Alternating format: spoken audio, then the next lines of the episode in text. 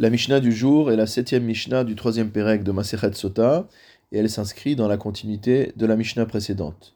Nous avions vu en conclusion de la Mishnah précédente Vechol Hanesuot la Kohanim Minchotehen Nisrafot que toutes les femmes qui sont mariées avec des Kohanim, avec des prêtres, Minchotehem Nisrafot, leurs offrandes de farine, doivent être brûlées. Nous avions appris cela d'un pasouk qui se trouve au sixième chapitre de Vaïkra, et selon lequel Vechol Minchat Kohen Kalil Tihye Loteachel, que toute offrande de Kohen, donc toute offrande de mincha, de farine, sera considérée comme étant Kalil, comme devant être brûlée complètement, Loteachel, et ne pourra pas être consommée. Aucune partie de la mincha ne pourra être consommée. Notre Mishnah nous enseigne Bat Israël chez Niset les Kohen, une fille d'Israël qui s'est mariée avec un Kohen, Minchata Nisrefet, son offrande sera brûlée.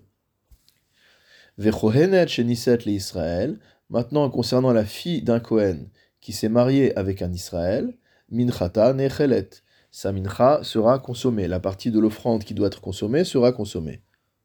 En effet, lorsque le Passouk nous a dit que la mincha d'un Kohen devrait être entièrement brûlée, le Passouk a écrit spécifiquement Minchat Kohen et non pas Minchat Kohenet.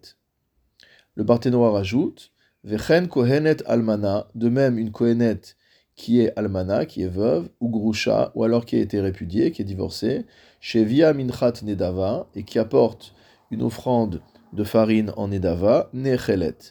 Donc les restes de la euh, mincha seront consommés puisqu'elle n'a plus le statut de Kohenet, n'étant plus en couple avec son mari Kohen. Ma ben Kohen le Kohenet. La Mishnah en vient à une question plus générale. Quelle est la différence entre un Kohen et une Kohenet Minchat Kohenet Nechelet. L'offrande d'une Kohenet est consommée. Elle n'est pas brûlée, comme nous l'avons vu, d'après l'interprétation du verset. Minchat Kohen ena Nechelet, tandis que l'offrande Mincha d'un Kohen ne peut pas être consommée. Elle doit être entièrement brûlée.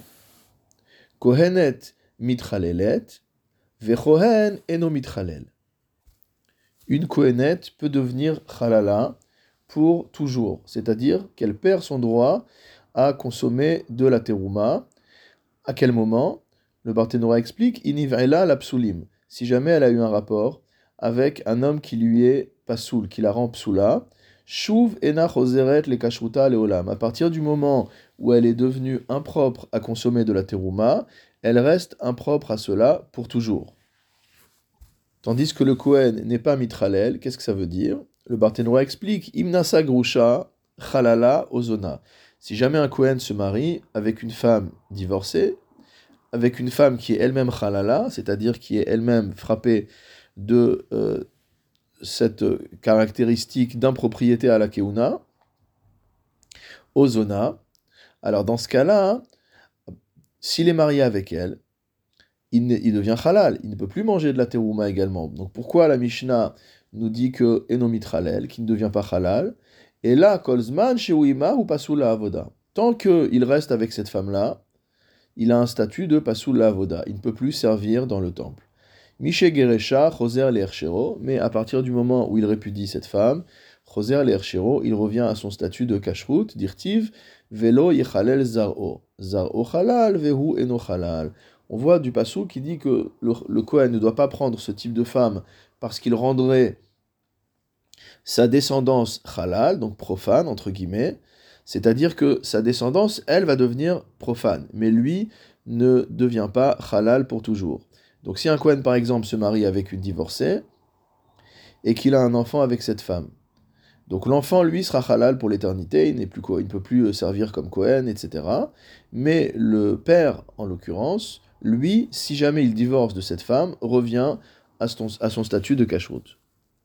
La Mishnah poursuit Kohenet mitamea lametim. Une femme Kohen a le droit de se rendre impure par contact avec les morts. Ve'en Kohen mitame lametim. Tandis qu'un Kohen, lui, n'a pas le droit de se rendre impur par contact avec les morts. Ça aussi, on l'apprend du Pasouk, puisqu'il y a marqué dans le Pasouk Bene Aaron, les fils d'Aaron, et donc cela exclut les femmes. Kohen ochel bekoche kodashim. Le Kohen mâle peut manger des koche kodashim. Ve'en kohenet ochelet bekoche kodashim. Mais non pas une femme Kohen Pourquoi? Parce qu'à propos de Khatat, Hacham et Mincha, nous dit le Barthénora, Bechulehu Ketiv, à propos de tous ces sacrifices, il est écrit, Vechol Kol Bivne Aaron Yochalenu, que c'est uniquement les enfants mâles d'Aaron qui pourront en manger, et donc les femmes Cohen ne peuvent pas en manger non plus.